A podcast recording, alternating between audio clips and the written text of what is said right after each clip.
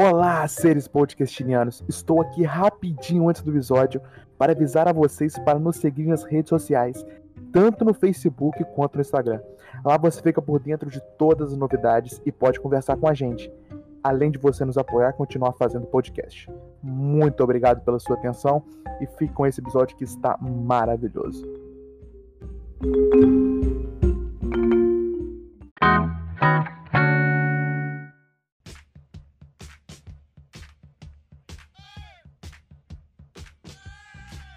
Bom dia, boa tarde, boa noite. Quem fala com vocês é Leozinho e DC é maior que Marvel.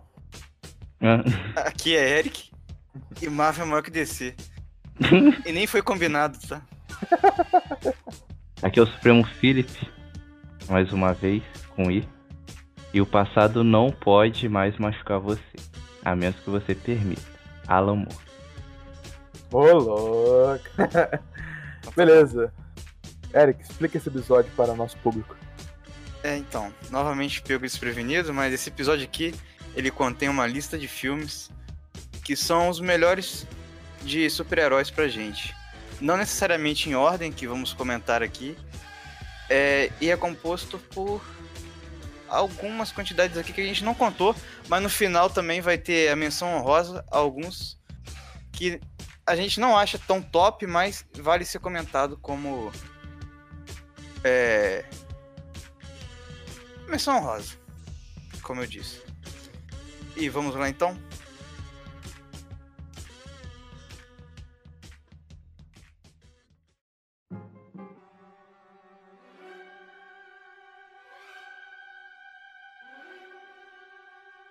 Então, a gente começou aqui com filmes da Vertigo. Que é uma sub. Como é que chama, Felipe? A Vertigo é o que da é DC? a- um selo adulto. Vamos resumidamente, vamos resumir pro, pro pessoal. Ah. É o selo adulto da. Basicamente, DC. a DC, na época, basicamente na década de 70, 60, assim, que é basicamente o período de ouro das HQs, é, existia um pouco de censura referente à época. O que você podia mostrar e o que você não podia mostrar. O selo Vértigo foi de- designado para poder ser o selo adulto para pessoas né, de maior idade. Para poder diferenciar que a DC tem o, o seu selo dela normal, que é DC, é, para o público é, juvenil, e o selo Vértigo é somente o voltado para as histórias adultas, que tem morte, é, e isso tudo de ruim. Entre aspas. E as mais lembradas são as histórias da Vértigo, né?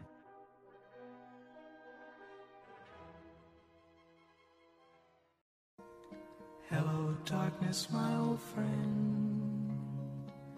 I've come to talk with you again.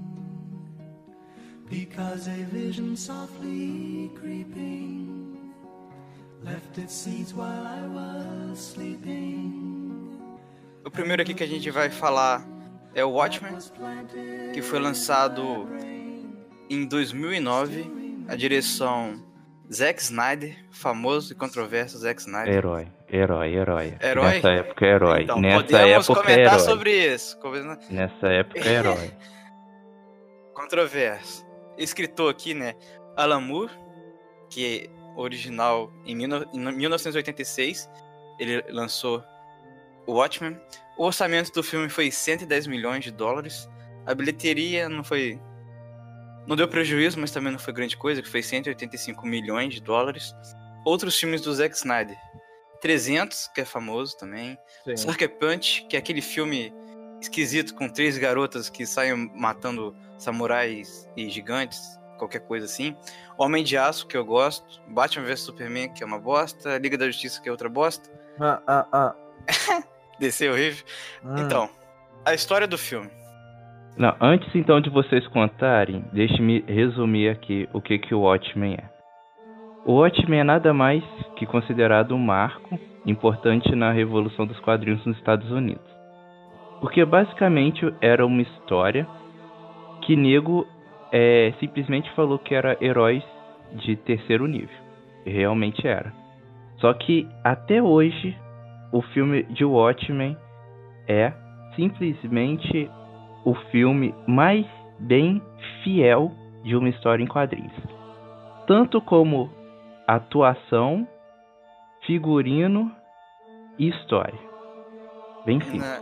Pois era considerado um filme impossível de ser filmado. E nosso querido diretor, né, conseguiu fazer isso, né? Não, não é tão fiel Conseguiu. assim, mas é, a gente vai é, chegar lá. falou filho. que era impossível, tá? Era impossível. O Watchmen se passa nos Estados Unidos de 1985 alternativo, no qual super-heróis uniformizados fazem parte do cotidiano e o relógio do apocalipse, que mede a tensão entre EUA e União Soviética, está parado nos 5 minutos, nos cinco minutos para meia-noite.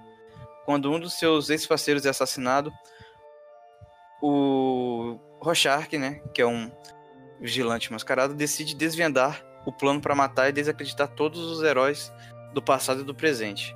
Ao reatar laços com sua antiga legião de combatentes do crime, um complicado grupo de heróis aposentados, dos quais somente um tem poderes de verdade, que é o Dr. Manhattan, Rorschach percebe uma conspiração perturbadora e gigantesca que tem relações com seu passado em comum e traz consequências catastróficas para o futuro.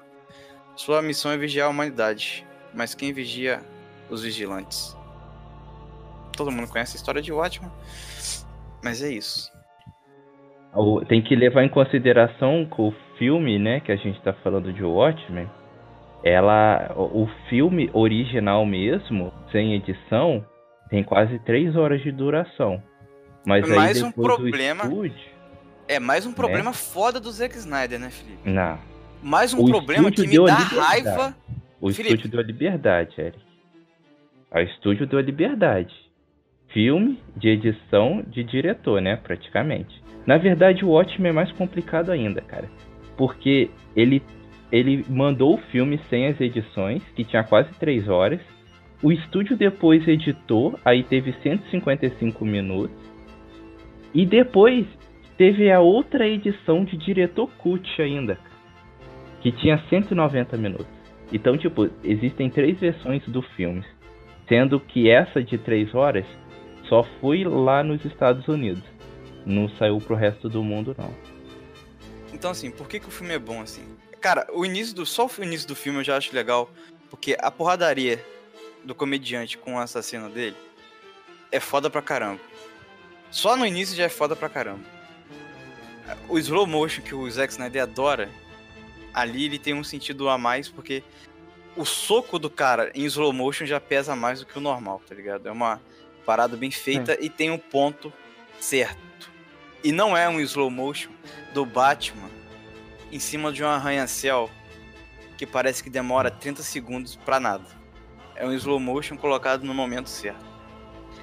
E, e além de tudo, a fotografia do filme inteira é bem maneira. E assim, ali na introdução, ele conta a história do passado daquele universo, né, dos Minutemen e tudo mais, até chegar aquele ponto em uns 5 minutos com uma música muito maneiro e, e é uma parada cronológica que a gente vai entendendo tudo o que aconteceu. O filme já começa bem maneiro, bem, bem legal assim, e é uma parada que não cansa. Ele dá o contexto muito bem do, do filme, tá ligado? Aham. Um ponto que eu acho também interessante observar nisso aí é que você sai também de uma sequência de filmes anteriores ao Watchmen, que vem falar dos super-heróis, tipo Batman Cavaleiros das Trevas e não sei o que, uma porrada de filmes tipo Homem de Ferro e tal, que foram absurdamente bons e, e- e com heróis, entre aspas, bastante conhecidos. E você pega o Watchmen, que apesar de ser um pouco conhecido pelo público fã de, de quadrinhos, pela galera geral era um, um herói até bem sumido e tipo os caras dão uma relevância muito grande pra esse herói porque você tá mais ou menos com- no começo de uma nova po- proposta, né, que era os, os filmes dos heróis, e você colocar logo um herói desse que, apesar de ser incrivelmente maneiro, é, teria uma chance bastante grande de o público não curtir, né? É um filme de herói, né? Isso, como filme de herói, talvez o público não curta, sabe? Então acho que foi uma jogada muito arriscada, mas felizmente bem sucedida. Assim, questão de bilheteria, a gente viu ali que não deu tanto, mas é, um, é bem sucedido porque o filme é bom. É bom, assim, eu gosto do filme. É, virou um cult, né? É, virou uma parada legal. É, ainda a galera que gosta de, de super-heróis, o Watchmen é um cult. O Watchmen era uma proposta de ser filmado desde 2013, 2003, cara, praticamente. Só que ninguém quis pegar o Watchmen, porque sabia que era uma história que seria difícil de se contar. Por exemplo, chegou até ter uma proposta pro Michel Bay, sabe, de Transformers, para poder dirigir o Watchmen. Olha só, o estúdio está ficando maluco, né?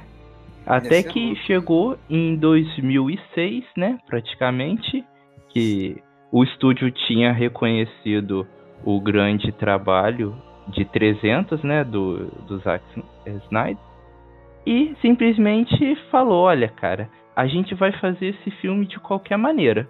Você tá dentro ou você tá fora. O Zack Snyder tinha um carinho grande pela obra do Alan Moore, e ele, então, decidiu segurar a história, ser o diretor da história, porque se não fosse ele, alguma outra pessoa com certeza iria fazer uma cagada bem grande. Então, em Watchmen, um dos maiores heróis, sem dúvida, é o grande diretor. Rorschach. Eu acho que o Rorschach, ele é o ponto mais alto do filme pra mim. É o Rorschach. O, o foda também de Watchmen, você tem personagens bons, mas também você não tem personagens que não são tão bons assim, né? Tem Qual que você não personagens. Coruja. Sim, Coruja é bem mais ou menos. sim. Coruja é bem mais ou menos. Coruja é bem Entendeu? mais ou menos. O meu preferido também é o Rorschach. Ele é um personagem enigmático, praticamente. Ele é inteligente e ele ele é meio que incapaz de se relacionar com a sociedade, entende? E ele ele é um personagem que foi muito baseado, algumas pessoas vão notar semelhança, aquele do questão, tá ligado? Na Liga da Justiça. Não, ele não foi baseado no questão. Ele foi. Questão um foi baseado nele, não? baseado. Não, o Questão já era um personagem antigo. Já? É o contrário? Certeza absoluta, certeza absoluta, Ah, certeza tá. absoluta. Eu lembro do questão. Só O que. Questão falava, a- Uhum. questão falava Tipo dos assim. Illuminati. Falava Ah, que tinha clipe no, nos chinelos, tinham clipes, não Se a gente quê. perceber, o Rorschach, ele é o personagem que move todo o enredo por trás do filme. Sim, com Desde certeza. o momento da morte do comediante, né? Até a conclusão é, da história, né? Sim. Sim. Eu, a melhor cena, uma das melhores cenas do Rorschach é quando ele tá preso, né? Aí ele fala assim na, na prisão. É melhor vocês entenderem. Não sou eu que Hum. estou preso com vocês, vocês estão presos comigo. Nossa, essa cena é muito foda. É muito foda, né, cara? Essa cena é muito foda. E tu vê, ele tem 1,65m, Não, tá E ligado? virou é meme, né? E, e virou meme essa, essa, essa parada. É. O cara é foda demais, pô. E tipo, ele. Demais. Caraca, cara. Não, o Rorschach é o melhor de todos. Ele vai e segura a mão do cara. Dentro da. Os caras vão serrar. Vão serrar a grade dele pra matar ele. Aí ele vai e segura a mão do cara dentro da, da, da grade, né? Aí, pra não perder tempo, os caras vão lá e cortam a mão do, do parceiro deles. Tipo, já vai um. Aí depois ele mata o outro e mata o anãozinho depois. é muito bom, cara. Puta que pariu. Tá bom, senhores. Muito bom, cara. O Rorschach é muito bom. E Zack Snyder, que divide críticas, tanto boas quanto ruins. Ah, Felipe, vamos falar do Zack Snyder então. Hum, Inicialmente, o Zack Snyder, o Watchmen ele acertou mais do que errou pra mim. Muito bom. Sim. Mas depois, Concordo. Ele virou um saco, Felipe. é. Quando você tá na produção, entre aspas, num grande estúdio, que você tem. Assim, se você já trabalha há 10 anos, você espera que em algumas histórias o diretor fale, ele, ele erre realmente, ele erre. E tem outros que são grandes histórias, né? Como, por exemplo, Watchmen, que são todos os méritos dele, entendeu? Mas, cara, O, o Snyder perdeu uma filha, cara. Ele perdeu uma filha estava dirigindo o filme de Batman vs Superman e, e no momento o próprio estúdio do nada decidiu colocar um outro diretor. Esse diretor que era do primeiro e do segundo filme de Vingadores da, da Marvel, estúdio Disney. Tem certeza dessa informação que você tá passando? Certeza absoluta. Que os Eu- irmãos li russos época. Não, Meteram a mão em irmãos Batman vs russos Superman? Não, não foram os irmãos russos. Ué, mas Foi. foi irmão russo. Foi. Não, não foi os irmãos russos. Foi aquele outro diretor, pô. Cara, o problema do Zack Snyder é que ele quer fazer filme de 3 horas, sendo que cinema não foi feito pra ter, pra ter filme de 3 horas. Mas Explicar o pra- estúdio na que- época permitiu, Eric. O estúdio. Explicar o pras estúdio. pessoas. Ó, mas Batman vs Superman tem versão estendida. Aí, aí o cara faz assim: Ah, eu, vi, eu fui no cinema, vi Batman vs Superman, podia ser muito melhor. Aí vem outro e fala: Ah, mas eu vi depois e foi bom. Ah, mas você viu a versão estendida, né? Aí eu falo: Não, eu vi no cinema. Ah, mas como assim? Aí você fala: Porra, cara, não, eu vi no cinema. Ah, mas o cinema não é a versão final do filme. Vai tomar no cu, cara. Meu irmão, o cinema ele não foi feito pra ter filme de três horas, a não ser que seja um caso muito espetacular, tipo A não ser Senhor Vingadores. dos Anéis, Eric. Senhor dos Anéis. Senhor dos Felipe, Anéis. ah, Felipe, Senhor dos Senhor dos Anéis. Anéis é outra Senhor dos coisa. Anéis. Ah, ah, metade. É outra coisa. É, é outra coisa. Quando é a versão estendida do filme de Senhor dos Anéis, você não deixa as coisas soltas igual o filme do Batman vs Superman. Senhor dos Anéis tem cenas, tipo assim, a da grama crescendo, ou do, sei lá, o Legolas dando mais cinco flechadas no cara, mas ele deu uma, e tipo, não importa as outras cinco. Você fica vendo porque é legal. Senhor dos Anéis você não perde nada. Agora, Batman vs Superman você fica vendo coisas que seriam importantes, coisas que seriam legais e mais importantes. Tipo, ele, ele, ele é um idiota, velho. Eu já cansei do Zack Snyder, eu cansei da DC, e eu não quero mais ver esse cara em filmes da DC. Cansei. É esse meu rage. Ah, aqui a gente tem que entrar na questão da comparação com os quadrinhos, porque o O Felipe, Felipe falou já o falou filme... tudo. Não, porque o Felipe falou Foi. que o filme é 100% compa... é, fiel com a com a HQ e não. Não. é, né? Porque Quase. final do filme, tudo. Ele mudou muito, né, Felipe, com a HQ, É. porque na, na final da HQ é uma lula gigante, interdimensional, que invade. É uma lula gigante. Só que olha só a malandragem, cara. Ah, Colocar é, basicamente seres de outro mundo iria, digamos que iria confundir a cabeça do público naquela época. Vale lembrar que naquela época quem foi assistir o filme era só quem conhecia basicamente as HQs da Vertigo, cara. Porque é, tipo, comparando aos heróis que a DC tem, Watchmen são heróis de, terceiro nível, cara. Ninguém lembrava praticamente, ninguém sabia que existia. tá. Só a galera que era fã mesmo, entendeu? Então era muito mais simples você colocar num filme uma bomba nuclear num momento em que existia uma guerra fria. A tensão baseada no filme era a guerra fria entre os Estados Unidos Não, e mas, mas ele não usou bomba. ah, não, usou a- um- a- não, uma parada nuclear não, não, não. Ele colocando botou a culpa no no Dr. Dr. Manhattan. Manhattan. colocou a culpa no Dr. Manhattan, porque foi o Dr. Manhattan que, entre aspas, construiu, juntamente com a ajuda daquele. Ele usou uma bomba pra simular um poder do Dr. Manhattan. É como se o Exatamente. Dr. Manhattan tivesse explodido Mas foi, as cidades com o poder dele, tá ligado? mas foi o Manhattan praticamente, entendeu? Assim, tudo indicava que ia ser o Manhattan.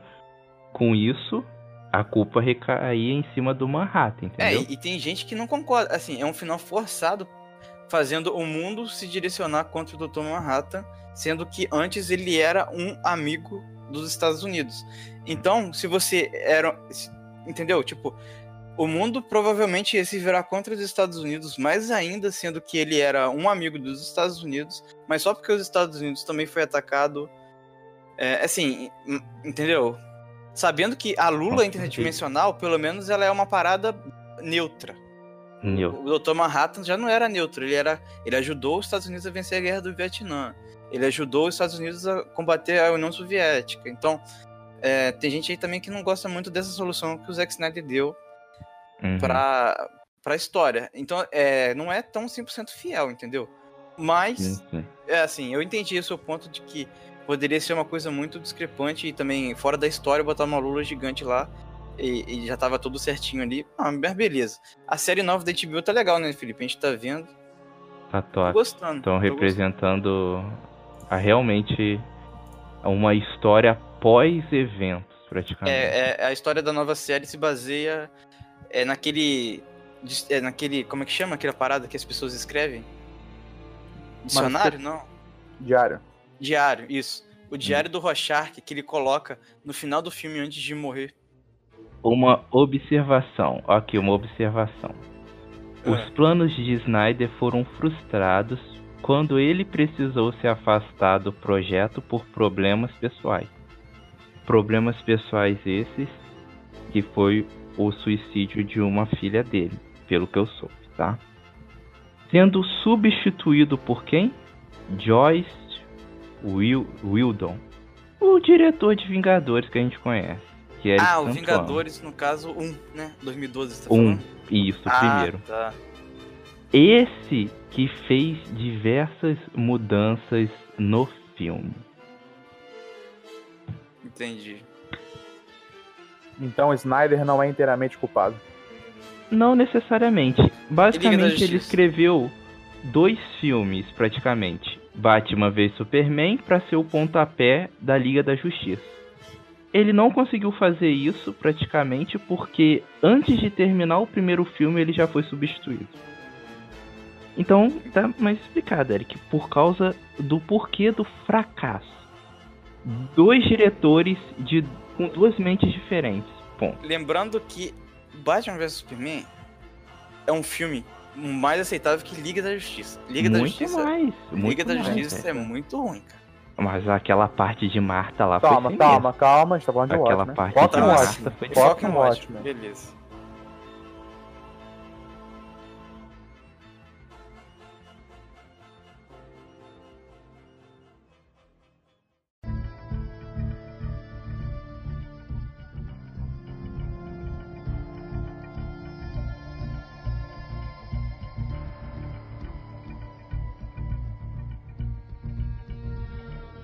Constantine, também pertencente ao Vertigo.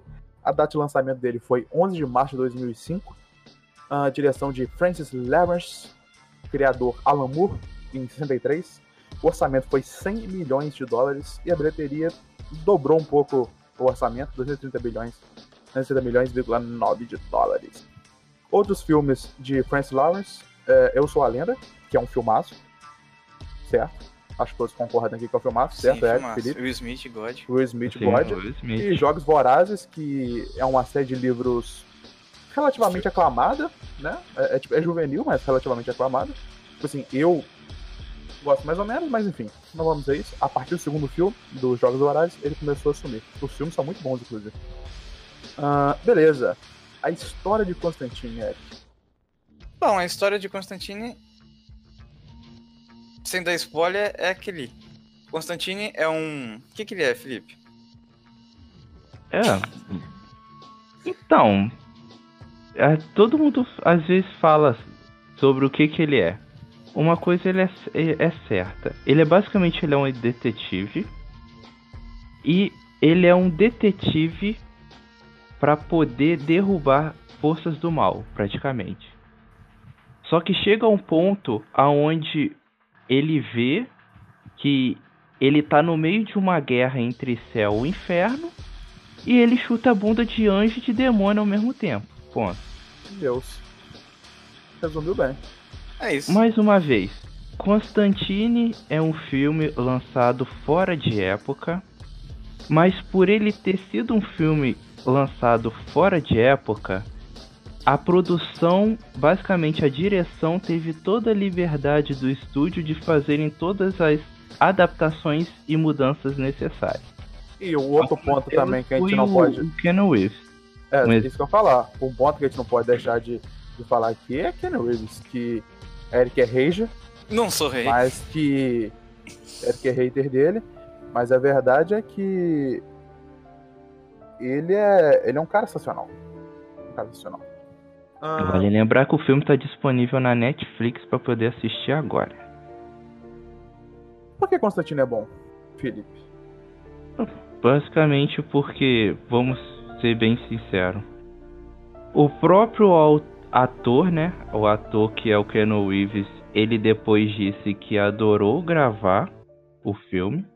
Então, méritos da adaptação vai tudo, tudo para ele, praticamente. Por ele ser também já um personagem reconhecido, um, ator reconhecido no mundo inteiro devido ao projeto anterior dele, que foi Matrix. Né? É, a saga que representou nesse filme é apenas um pedaço da famosa saga de Hellblazer, né? Personagem que foi introduzido novamente por Alan Moore, né? O deus dos quadrinhos. E nessa saga de Hellblazer, que é a maior da, da HQ do Constantine, é devido a um momento em que por ele tanto fumar, ele tem câncer de pulmão e ele tem apenas alguns meses de vida. E nessa saga inteira ele meio que corre atrás para chutar a bunda de demônio de anjo e para tentar é, fazer algo diferencial é, na história, né? É, porque vale lembrar. É, exatamente. Ele tenta fazer isso pra tentar achar A salvação. a salvação, né? E Porque, Exatamente. assim, na, A na história de. né? É, não, a salvação. A salvação. Porque na história, o que acontece? Ele. Agora a gente vai entrar um pouquinho na história do, do Constantine. Ele cometeu suicídio, tentativa de suicídio, muito jovem. E na história, no universo de Constantine, é, a religião predominante, assim, a correta, né? A que leva ao universo, que rege o universo, é a católica.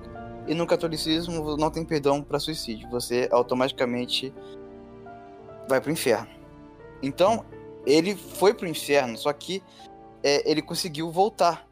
Ele, ele cometeu suicídio, ele passou momentos no inferno, só que ele voltou por causa do, de médico e tudo mais. Ele conseguiu voltar. É, tipo que ressuscitaram ele mesmo, sabe?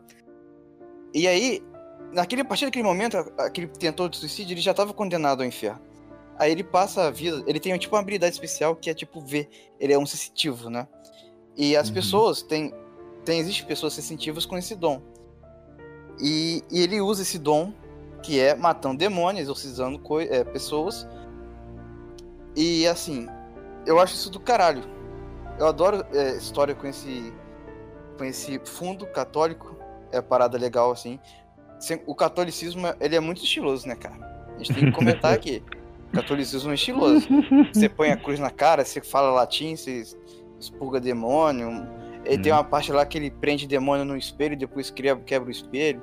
Tipo, os bagulho é muito legal, cara. Só que Tá aí ele fica tentando, pô. Porra, eu já tô condenado. Aí ele vê que tá com câncer no pulmão. Só tem. Aí ele fica correndo. Pô, tem... eu vou tentar a salvação, a redenção, realmente, né, Leozinho? A redenção aqui pra ver se Deus, apesar de eu ter feito aquela merda, e tem uma parte do filme que ele até fica puto com o anjo Gabriel, né? Que Sim. ele fica meio puto, porque. Ah, essas leis, essas regras que vocês impõem, tipo, ah, só porque eu fiz essa parada, não importa tudo o que eu fiz. Não importa eu os demônios que eu matei, as pessoas que eu salvei, só porque eu cometi suicídio, eu vou Eu estou realmente eu vou pro inferno. Eu tô condenado só por causa de uma atitude, mas não vem mais nada. Ele fica puto com o Gabriel, aí ele joga até a Bíblia no chão, caralho. Então, assim, tem uma parte também filosófica sobre isso, né? Sobre a religião. Né? É, e assim, é um filme que eu acho maneiro. Eu tenho críticas, assim, eu acho que às vezes tem muito show off, assim, né? A arma do cara é uma, é uma arma com cruz, sei lá, não precisava de tanto show off. É, mas é um filme que eu gosto também, eu gostei bastante do filme. Tem uma paradinha meio terror, assim, tem umas paradas sinistras. O conceito de eternidade no inferno é bem legal. E, e assim, é muito legal, mano, que ele põe um, um pra ele no inferno, ver se a irmã da menina tá lá. Ele põe um gatinho no colo, coloca o pé na água, Vai. tá ligado? E Ele vai de embora. repente ele vai pro inferno. Tipo, cara, que bagulho louco, né? É, assim, um bagulho muito massa, cara. Tipo, é ocultismo, né? Um negócio de ocultismo, assim. Eu gosto de filme assim, cara. Eu, por isso que eu gostei desse filme. Não, e tipo assim. Acho que pode ser até considerado um spoiler isso.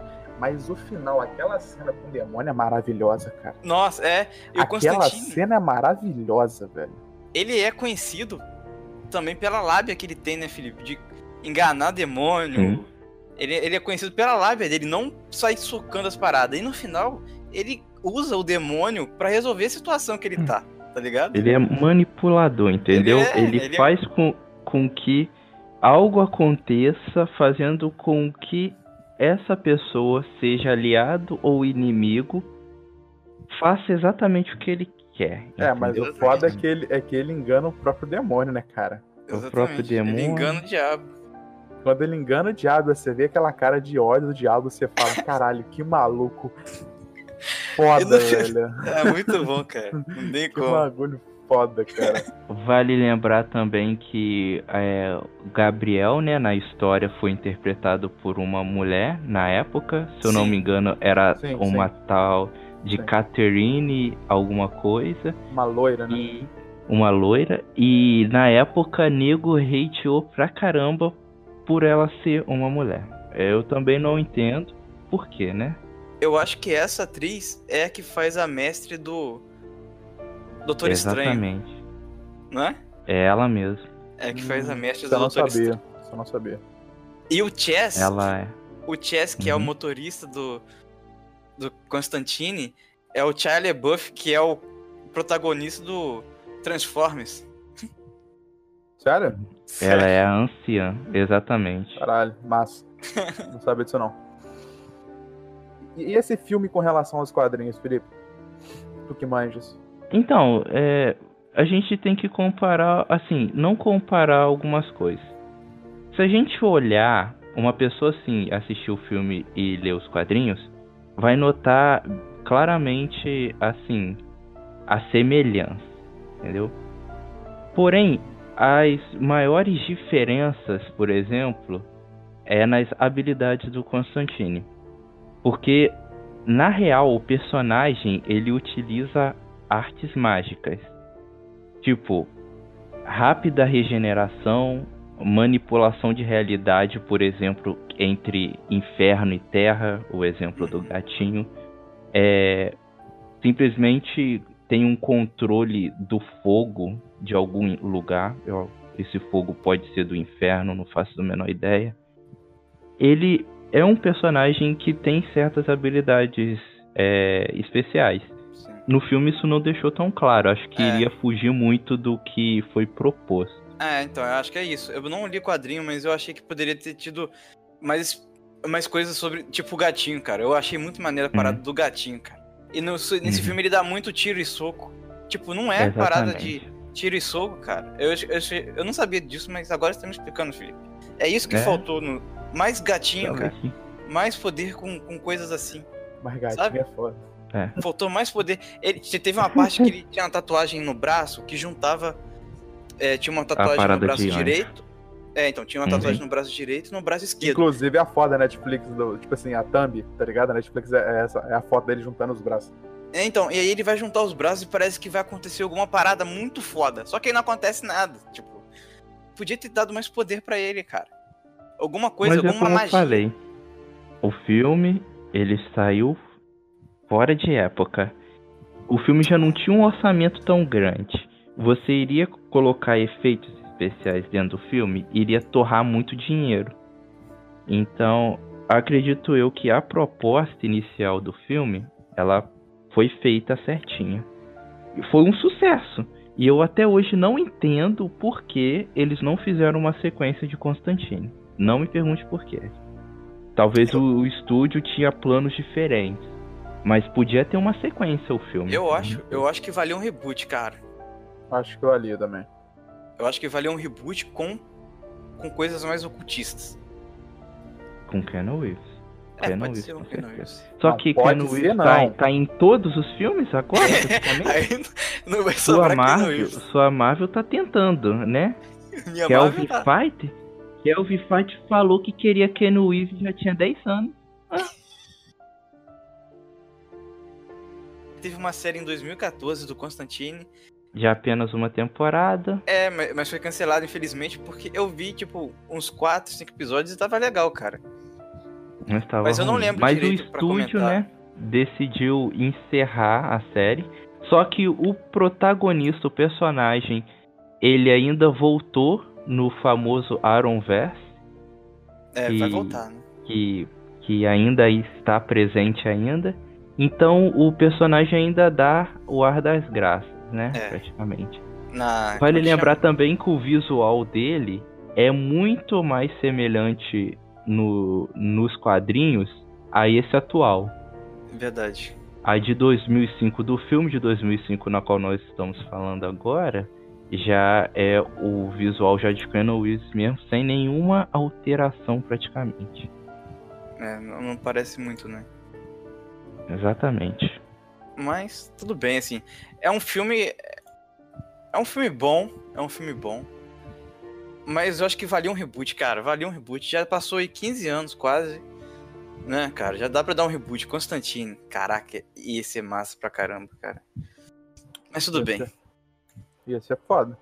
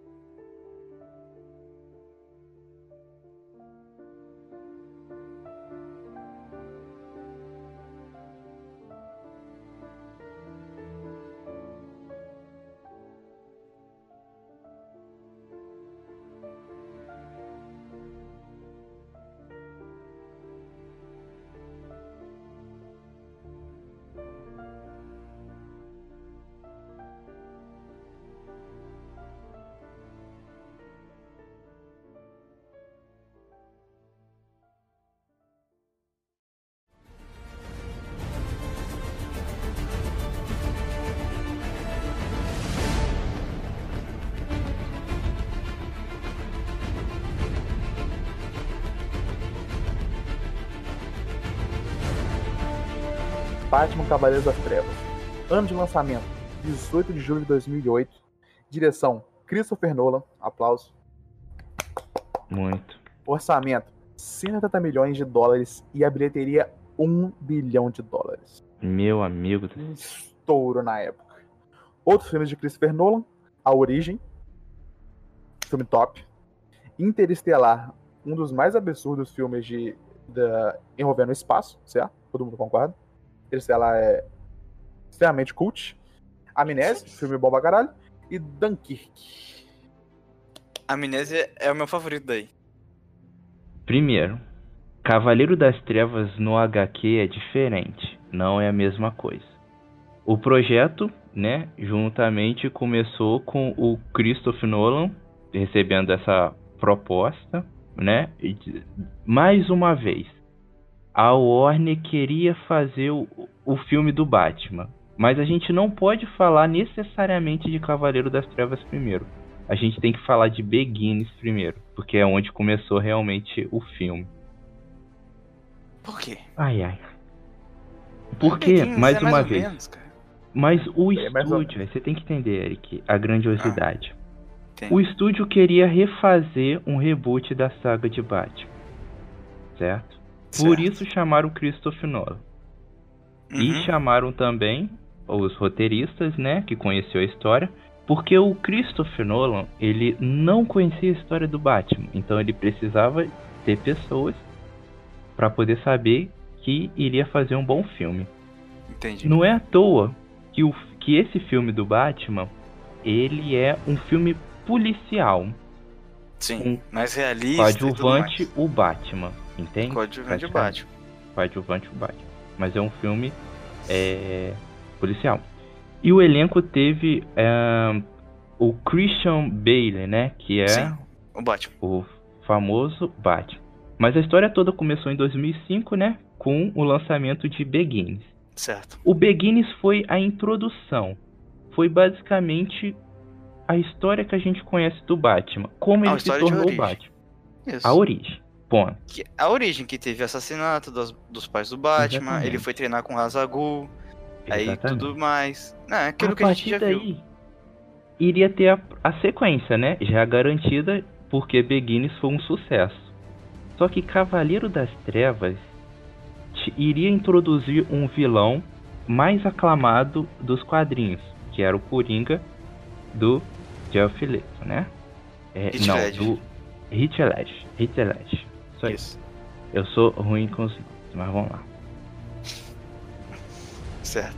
Ele, no início, quando apareceu a primeira foto dele, a primeira foto dele no no estúdio, né, basicamente nos bastidores, neguinho naquela época na internet xingou pra caramba, simplesmente falou que, pô, um cara que faz filme de comédia vai fazer um vilãozão igual Coringa Filme de romance. né? Christopher Nolan ficou louco, é doente. O estúdiozinho ficou só olhando, né? O estúdio, a Warner ficou só olhando, mas beleza. O Nolan sabia o que, que ia fazer. A partir daí, a produção começou, o filme foi se desenvolvendo. Faltando alguns meses para o lançamento mundialmente do filme, o ator que interpretou o Coringa, né, é, faleceu de overdose. Foi amplamente divulgado em toda a mídia. E com isso, por mais que tenha sido uma tragédia, isso foi usado um pouco como marketing, porque as pessoas queriam ver qual ia ser o último trabalho dele. A mesma coisa igual o Velozes Furiosos, né? Que teve o ator lá do Brian que acabou que num acidente de carro fa faleceu, Paul Walker. o Walk. Só que foi um barulho tão grande, Eric, porque foi no exato momento em que percebemos que uma história de super-herói podia simplesmente alcançar a receita de um bilhão. Isso na época de 2008, de 2008. Algo inimaginável.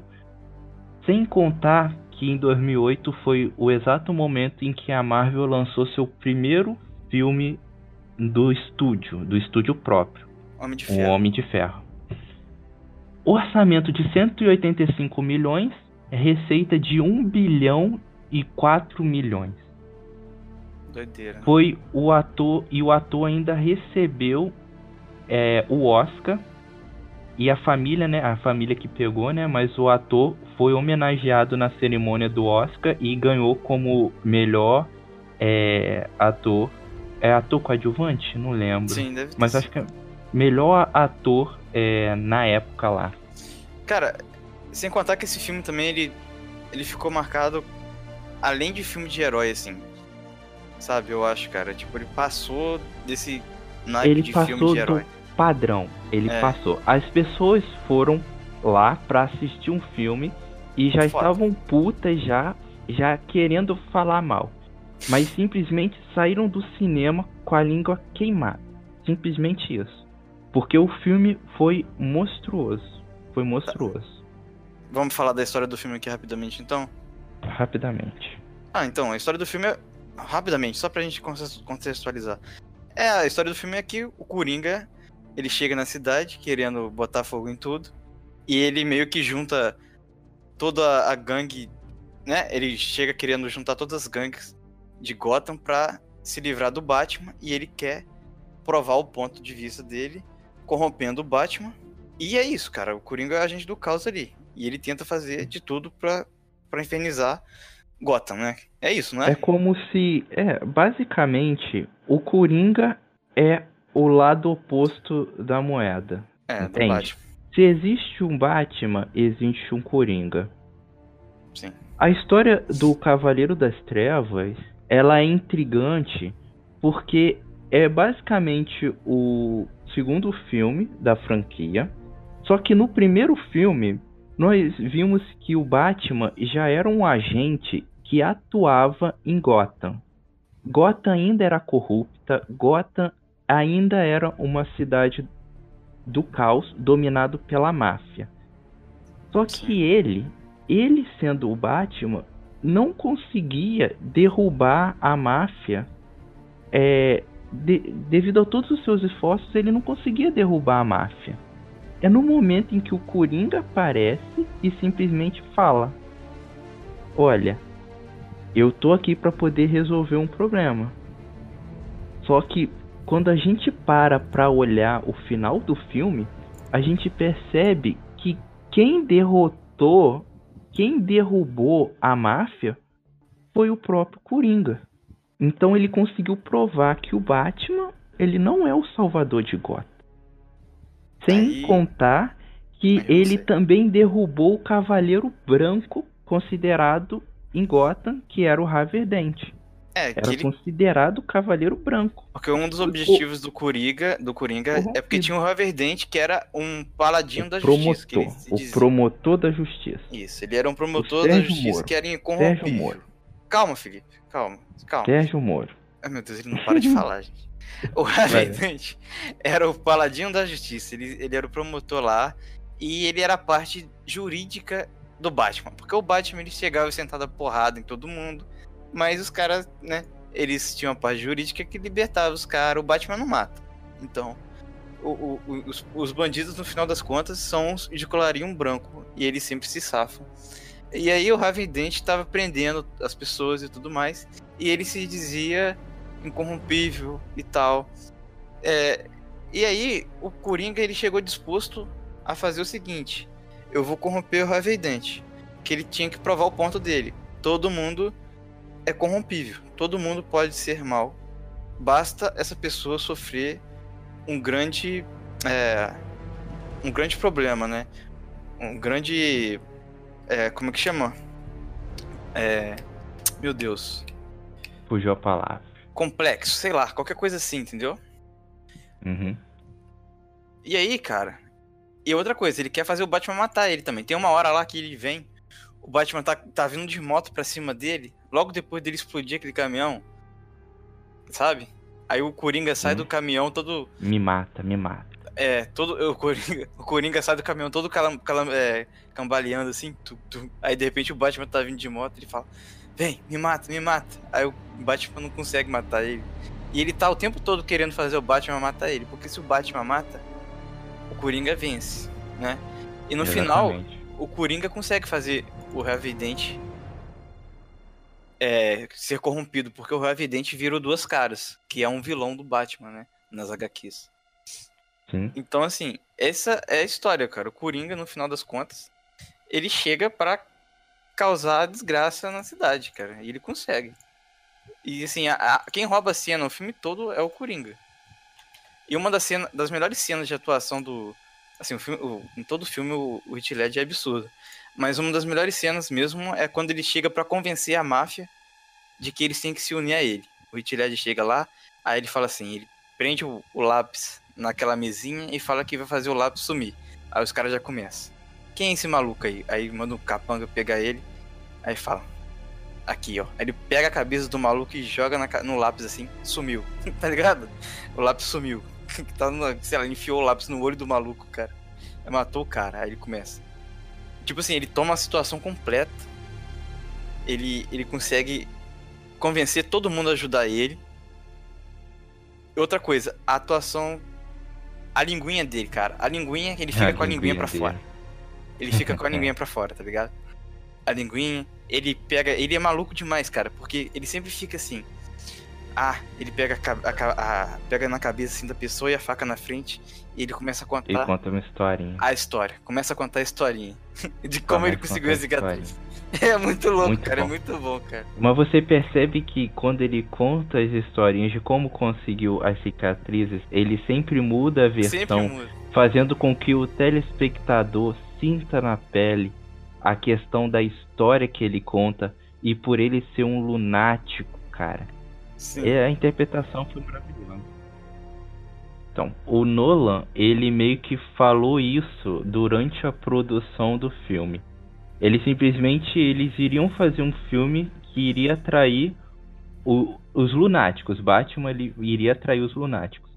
Mas quando você acaba lidando com algumas questões polêmicas como justiça com as próprias mãos, você precisa realmente se perguntar aonde isso leva é o que o Coringa faz no filme inteiro. O exemplo disso é aquela famosa frase, né, que ele sempre fala, que você só precisa de um dia ruim para que as pessoas percam a cabeça, entendeu? Exatamente. Essa aí é aquela é, tirada da pedra mortal, né? Essa é a ideia. Exatamente. Não, Exatamente. e, e- e é fantástico também a relação do Coringa, porque quando a gente coloca no ambiente de quadrinho, ele simplesmente revolucionou o que a gente conhece como vilão social. Né? Ele, tipo, pega o vilão social e bota em outro nível do sentido de falar assim, caralho, esse cara como vilão social é extremamente absurdo. É, e na minha opinião humilde, a DC trabalha melhor com vilões sociais do que a Marvel. Sim. Então, por exemplo, você tem, porra, você pega o, Nessa os- época, os- Leozinho, nessa época. Sim, sim, sim. Mas você pega os principais vilões da, da DC, sei lá, Lex Luthor é um vilão social. Você pega Coringa, é um vilão social. Tem uma porrada de vilão que o cara não tem necessariamente um poder específico. Ele é só um cara lunático do mal e tá com o objetivo simples de foder a vida do, do, do personagem principal, do herói. É, o único ressalva que eu faço sobre isso, que também está aqui na menção rosa, é o Rei do Crime, do Demolidor. Mas falaremos disso depois. Sim.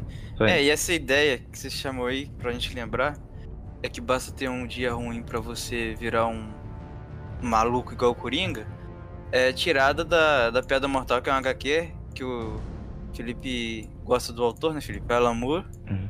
Felipe aí é um fã louco, que é o Alan Moore, Hum, ele fez louco. essa história, e que meio que Mais mudou a Alan ideia Moore. do que é o Coringa, né? Tipo, fã louco. Exatamente.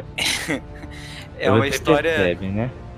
Nego tem que utilizar o vilão que ela criou lá atrás, praticamente, em um filme de 2008, praticamente. Não, ele né? não criou o Coringa, É um- ele revolucionou Re- como se trabalha com Coringa. É, mudou, é, a palavra realmente, deixa eu me corrigir. Ele Exatamente. revolucionou, né? Ele adaptou o Coringa numa visão que até Exatamente. hoje, até hoje é considerada a mais fiel, digamos. Ah, mas é Não, a mais palpável, assim. Poupável, é. Porque antes, o que que ele era? Era um cara vestido de palhaço maluco. Exatamente. Aí agora ele tem uma parada que é. é, é- é porque o, Todo o- mundo pode o, ser o um Heath louco, Ledger, né, cara? Isso também faz parte do Heath Ledger também. E, cara, ele, ele conseguiu extrair. Quando você olhava aquilo, você só pensava uma coisa. Cara, esse cara é completamente louco. É. Tipo, não tem Exatamente. sentido na ação que ele tá fazendo. Não! ele- Sim, Não. sim. É, Sim, e, sim. e você falava assim, caralho, a, a- tipo, a psicopatia que ele te passava, você ficava assim. Cara, isso é muito real, essa psicopatia desse cara. Isso é tipo, muito real, sim, Léo. Mas tem uma, Exatamente. uma cena que é muito louca. Tipo assim, você sentia que ele era um louco a todo momento. E mesmo assim, teve uma hora. Voltando A do àquela cena que ele tá com. Ele tá, vol... ele tá tentando convencer toda, toda a máfia, todos os membros da máfia a se juntar a ele, que ele, algum cara fala assim, você é só um louco. Aí ele fala, não, eu não sou um louco. E você acredita que ele não é um louco naquele momento, tá ligado? Sim. Ele, É. tipo, ele te convence por um segundo que ele não é louco. E, caraca, é muito louco. A atuação dele é muito louco, cara.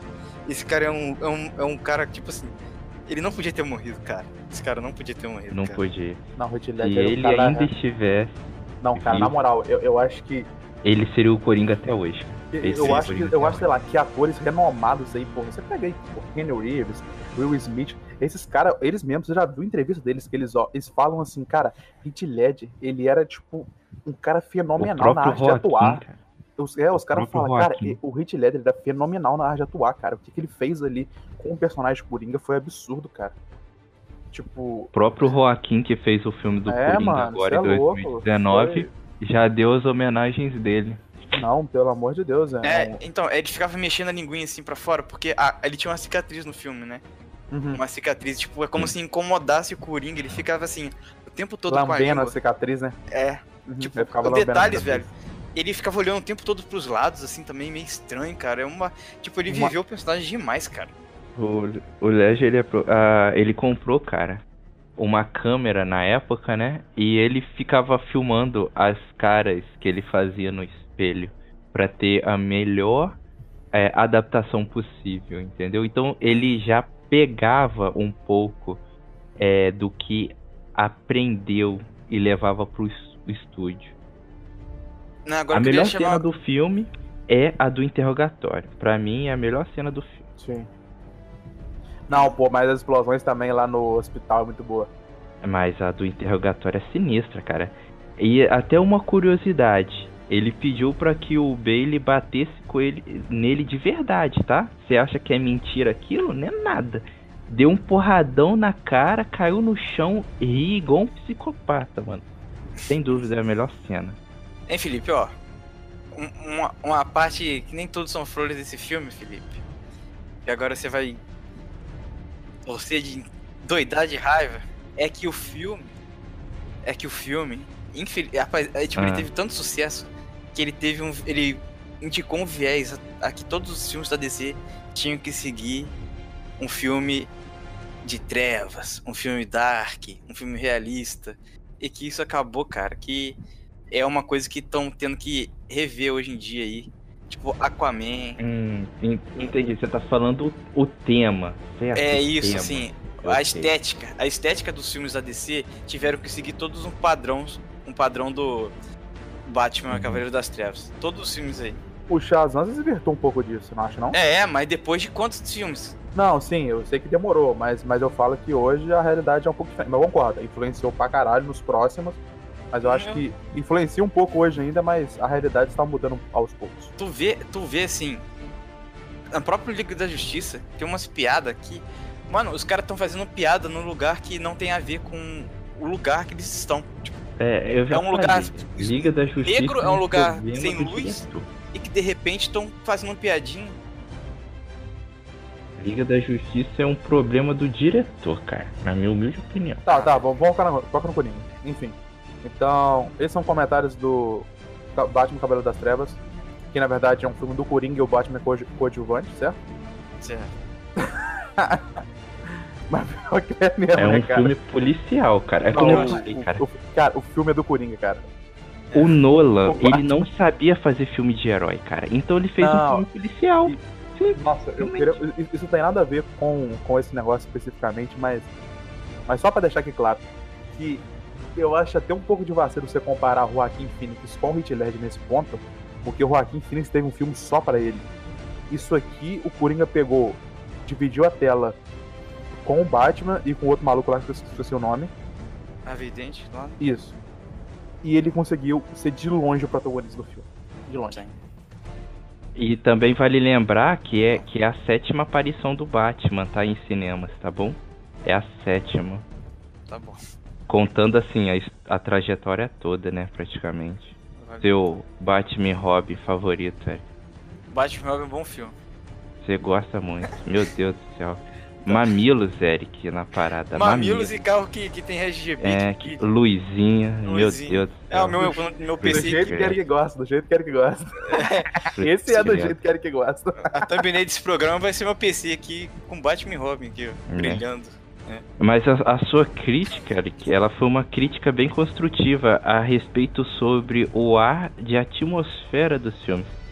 A DC, desde Constantine, cara, ela coloca esse ar tenebroso, esse ambiente poluído, entendeu? Então, Não, Tipo- eu, eu, eu, eu, eu acho que É. não é desde Constantino, não, cara. Eu acho que foi Batman Desde- mesmo que. Não. Mas foi Batman que virou e colocou começa assim. praticamente. Eu sei, mas Batman que falou assim, ó. Ah, deu certo. Porque Constantine. Deu um falou- bilhão, né, mano? É, cara. Porque, Um bilhão. É, é porque você pensar na época, cara. Em 2008, cara, não tinha Avatar, não tinha Vingador. Então, isso aí bateu o. re- Não bateu o recorde porque tinha Titanic, enfim. Mas foi um filme que, tipo assim, ah, tem ali filme de herói, não sei o quê. Tinha uns ali já e tal. Mas do nada chegou esse filme, foi fantástico o filme, ele bateu uns recordes absurdos. Claro que hoje em dia teve outros filmes que já bateram esse recorde. Mas na época, cara, 2008 saiu um filme Hum. igual saiu Baixo Cabelo da Treva, foi absurdo, cara. Pra Absurdo. 2008 era absurdo. E o filme que saiu dessa atmosfera, Eric, foi qual? Lanterna Verde de 2011. Nossa senhora. E olha só no que que aconteceu. Aí nego voltou pra atmosfera que Voltou. tava antes. Nossa, Aí, Verde é ruim, tá? esse- realmente, um filme que Leozinho falou, Shazam foi um filme que saiu e acertou um pouco assim. Ah, Não Shaz- é, Shazam não é um filme bom, mas é um filme divertido. é um filme ok, né? É divertido. É, O primeiro Beleza. filme que saiu Valeu. dessa atmosfera foi Esquadrão Suicida, praticamente. nossa, mas vamos nem comentar muito sobre isso. É uma mescla de Não, Esquadrão Suicida é escuridão com. Nossa, cara, a- aquele, aquele cantor lá que fez o Coringa, nossa senhora. Qual Horroroso. que é ele mesmo? Ele é o cantor de qual banda? É 30 Seconds to Mars, não é? Nossa, É, o Acho que 30 sim. Seconds to Mars? Nossa, aquele cara é muito ruim. Enfim, vamos pro próximo. Caralho.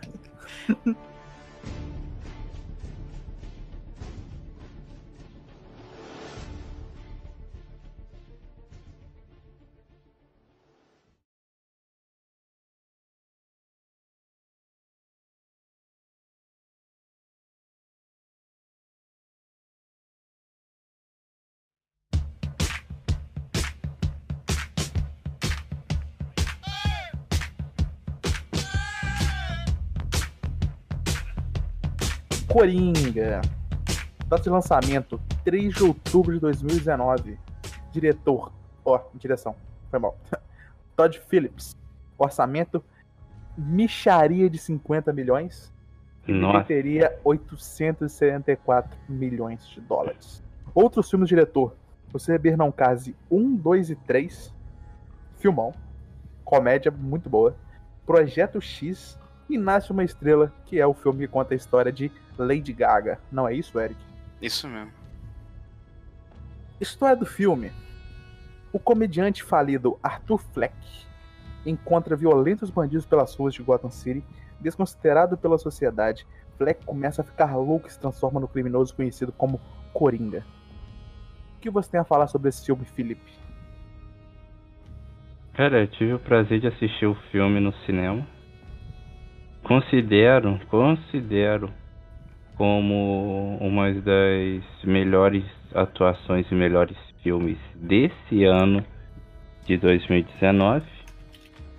Muito melhor que um certo crossover estreado em abril, sem sombras de dúvida. Felipe, você não tá querendo dizer que é melhor que não, Vingadores? não, não? de- posso continuar? Não falei aí. nada de Vingadores. Você não deu até uma pausa esperando que eu falasse. Foi impressão minha? Não Calma aí, falei Felipe. nada de Não, Vingadores. tudo bem, continue aí sua crítica. É, Mas é inevitável a comparação que nós temos do Coringa atual com o Coringa de 2008. Gente, leve. Existem sim certas semelhanças, entendeu? Entre o Joaquim e o Heath Ledger. Quê? Joaquim O quê? Phoenix e Heath Ledger. Isso aí. Porque não saiu o áudio aí, não? Mas que Não. saiu tudo embolado. Saiu Aí os anos. Aí o microfone. Joaquim Ledger. Você manda, você manda um Joaquim Ledger? Aí é a internet bugando, cara. É. Bom, eu acho esse filme muito foda porque, primeiro, é um filme que lembra muito Taxi Drive. Ah, vocês vão Hum, falar Taxi Começou. Drive? Quando eu falei. É, começou, né? Quando eu falei de Taxi Driver aqui, o Felipe falou.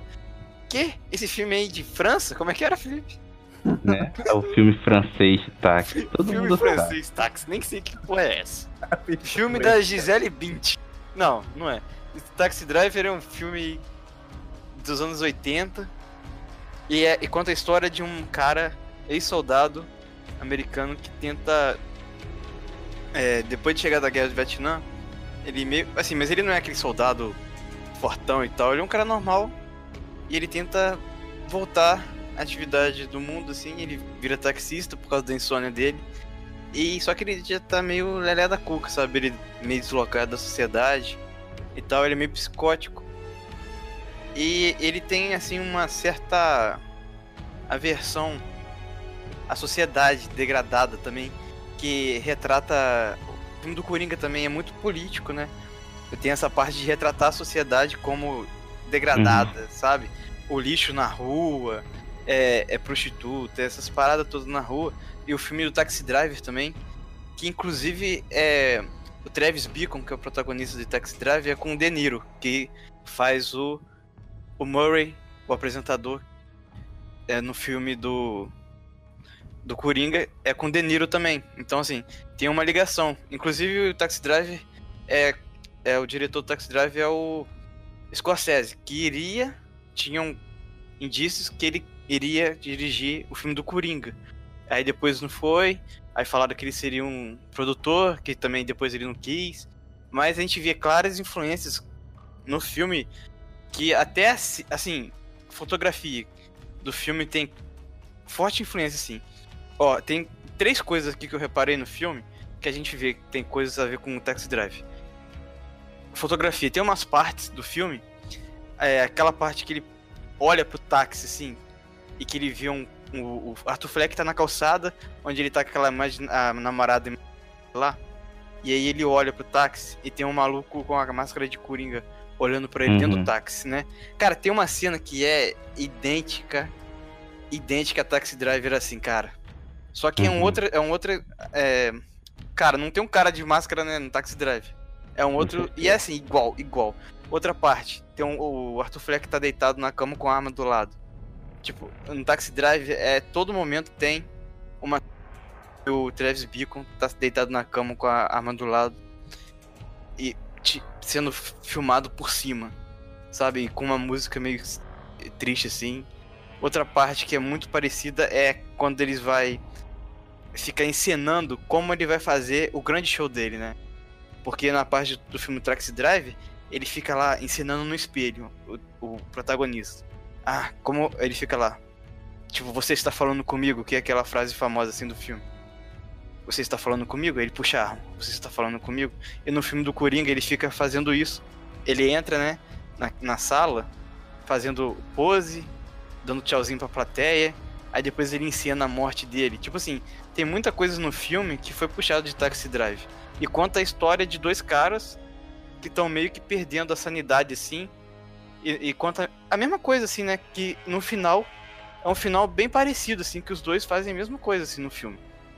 Lá, eu gosto do filme por causa disso, e além de tudo, o filme sempre deixa as pontas abertas pra gente interpretar. Ele não explica nada, ele, ele fala assim: a, a mãe do, do Arthur Fleck é louca.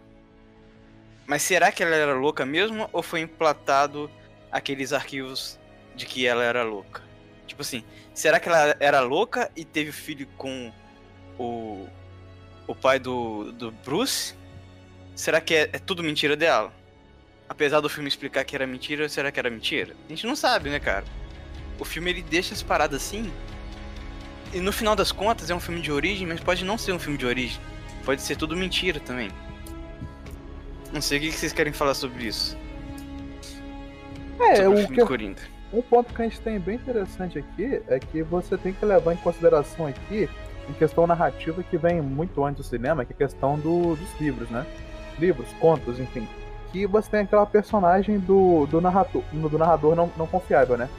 Ele é muito Uhum. presente em vários livros diferentes e eu acho que brilhantemente é, o Todd Phillips conseguiu usar isso no Coringa.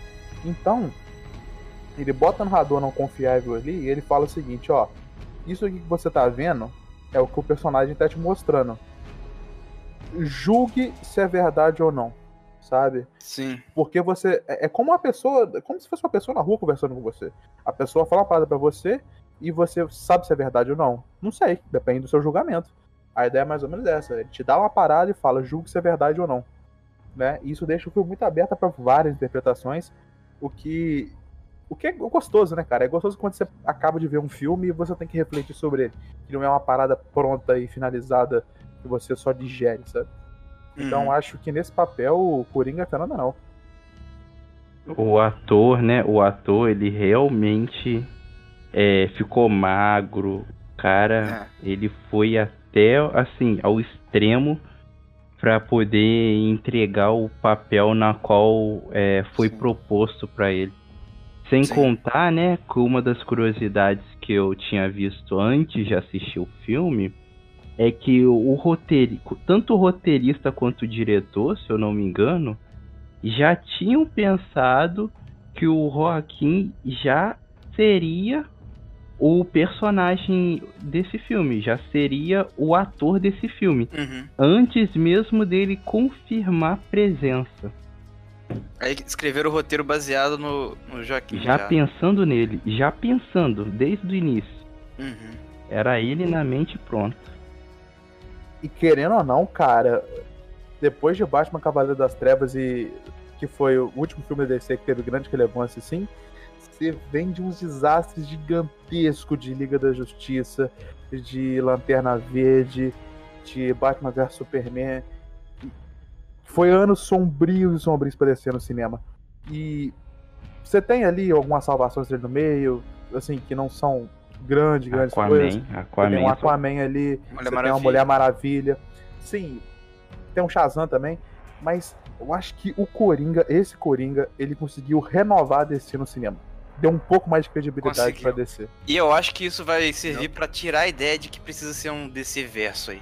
Precisa Sim. unir todo mundo. Mano, faz uns Sim. filmes solo, uns filmes interessantes. Não precisa ser um filme só de herói com porradaria, sabe? Sim. E é isso, sabe? É, é- esse aqui é tipo aqueles filmes que eles falam que é filme de estudo de personagem. Que não é um filme introspectivo, às vezes é um filme que você analisa o personagem e estuda o personagem, sabe? Tipo, é um filme focado no personagem, saca? Não precisa ser um filme É, sobre tipo o assim, universo. um- A, a- a DC não precisa lançar um Avengers novo, sabe? Não É, precisa exatamente. tentar fazer uma parada, juntar 60 heróis juntos e não sei o quê. Não, cara. Vai pra outro ramo, cara. Não precisa você fazer isso. É claro, porra, Avengers foi foda pra caralho os heróis do jogo. Foi. Mas Mas fizeram isso. É, e, e não é só isso que dá pra fazer, sabe? Dá pra fazer muita coisa além disso. Tipo, tentaram fazer isso no Liga da Justiça e, tipo, cara, foi um desastre, desastre, desastre. Sim. Que não foi nada além de desastre.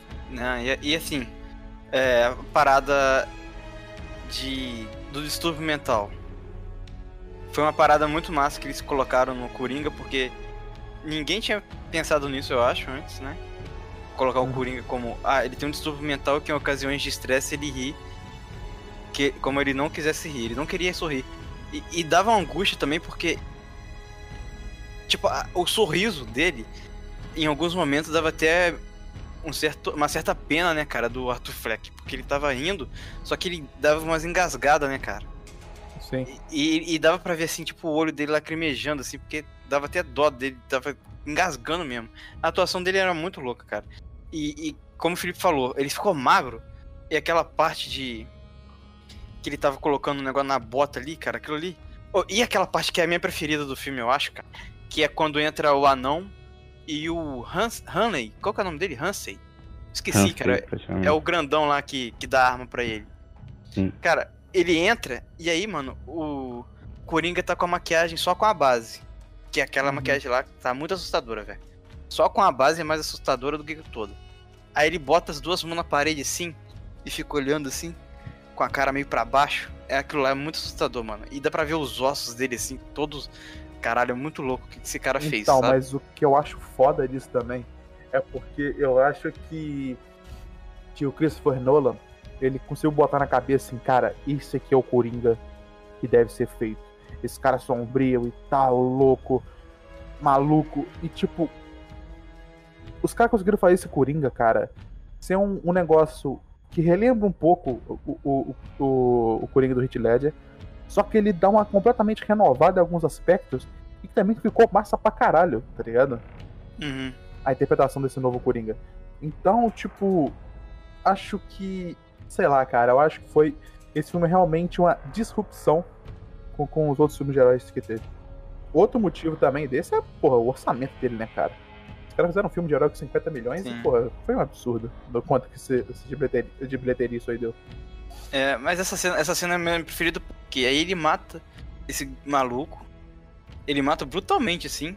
É uma das cenas mais legais. Que... Aí ele começa a falar com o cara, com um anãozinho que sobra. Como se nada tivesse acontecido. E aí, cara, você já viu falar do programa do Murray, não sei o que? Aí, naquela merda toda, não sei o que. Aí ele fala, vai embora, cara, pode ir, não vou fazer nada contigo. Aí ele vai embora lá e ele tenta abrir a, a paradinha, não né? consegue. E a galera ri, tá ligado? Mas às vezes eu acho que o diretor ele colocou. Porque eu me senti incomodado rindo naquela cena. Eu acho É que a, maioria das pessoas. Porque não era pra gente rir. Eu não Entendeu? vi não, ele que eu fiquei quietinho. Você ficou mesmo. quietinho. Eu, Eu ri, cara. quietinho. Infelizmente, eu ri. Eu ri Eu e a não maioria do consegui, não. cinema que eu tava riu, cara. É vacilão, não é? Porque o filme fala sobre É. isso também.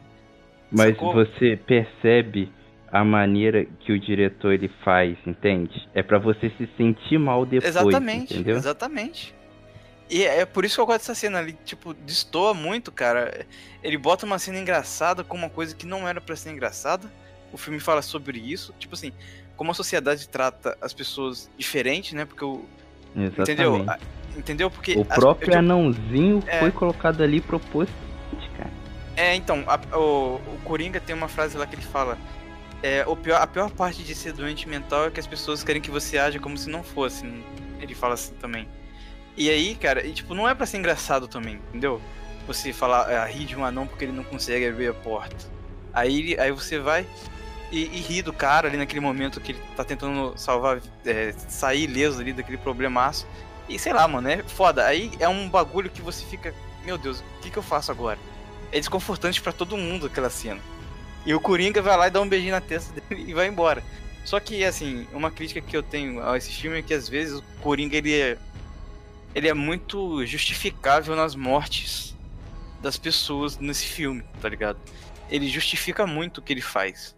E o Coringa, em todas as coisas que eu já vi do Coringa, ele mata amigo dele, amigo no sentido de capanga dele, ele mata inimigo, mata capanga, como se fosse porra nenhuma.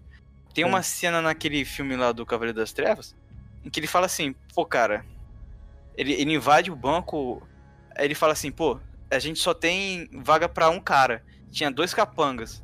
Aí ele quebra um, um, um bastão lá de, de sinuca, parte em dois e entrega pros malucos assim, se resolvam aí, tá ligado? Só vai vir um, aí os caras vão lá e se matam, sabe? Aí Uhum. nesse Coringa, ele justifica muito, sabe? É, e uma coisa também que eu acho que tem que ser a gente entender esse Coringa é lembrar que ele é totalmente baseado na piada mortal, né? É, ele é bem baseado, assim. O É, é, comediante tipo, fracassado, É, exatamente. que É, passa por uma sequência de coisas ruins na vida dele. É, que é a famosa frase, né, Felipe? Basta apenas um dia, um dia ruim para que todos fiquem loucos. Para que você fique louco, praticamente.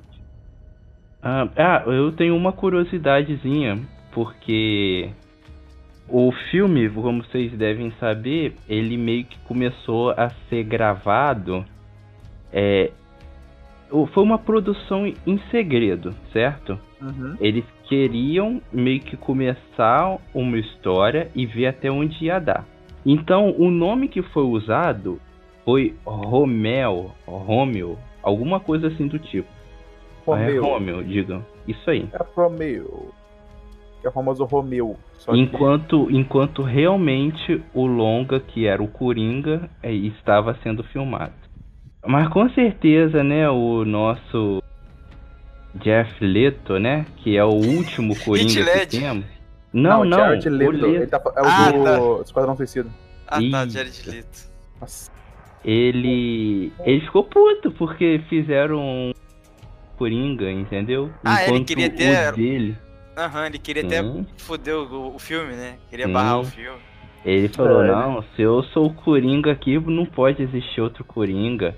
Nossa. Na verdade, ele queria ter um filme solo pra mostrar todo o potencial que ele tem, com Mas ele certeza tem ele tem, Cara, pra ter o Coringa. O problema é que o estúdio não deixa, Leozinho. O estúdio, o diretor não cara, queria. ele canta bem, cara. Deixa ele cantando lá 30 Seconds to Mars. Eu gosto da banda, tem umas músicas lá que eu adoro do 30 Seconds to Mars.